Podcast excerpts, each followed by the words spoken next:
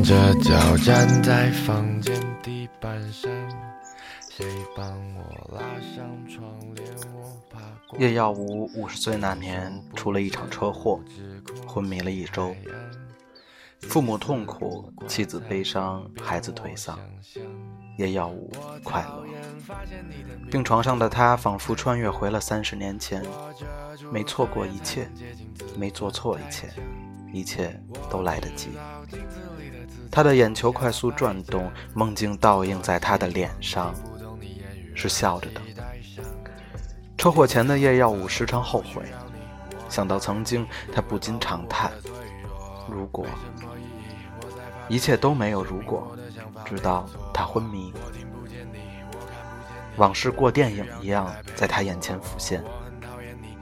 他有了改变一切的机会，就像是部烂俗穿越剧。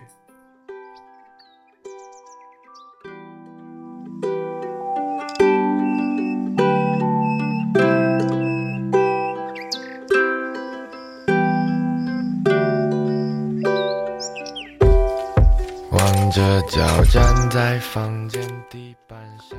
从昏迷中苏醒的叶耀武变得沉默寡言。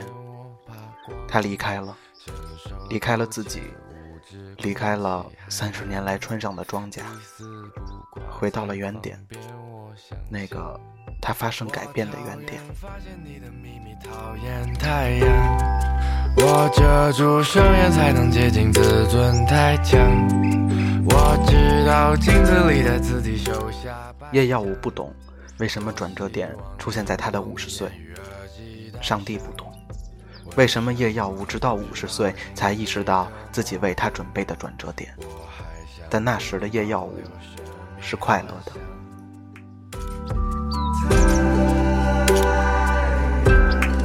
但被你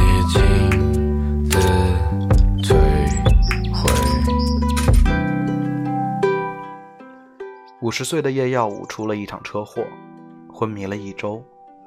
恰巧在那一周，世界发生了巨大变故，人类的记忆全被抹除，只有叶耀武记得这一切。他不想拯救世界，世界不需要他拯救，他只想拯救自己。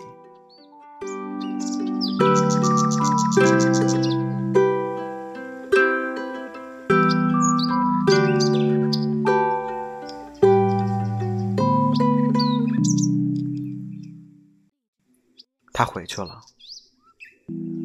那天下雨了，他没有躲，而是走进了那片不曾去过的静谧的大洋。他是快乐的。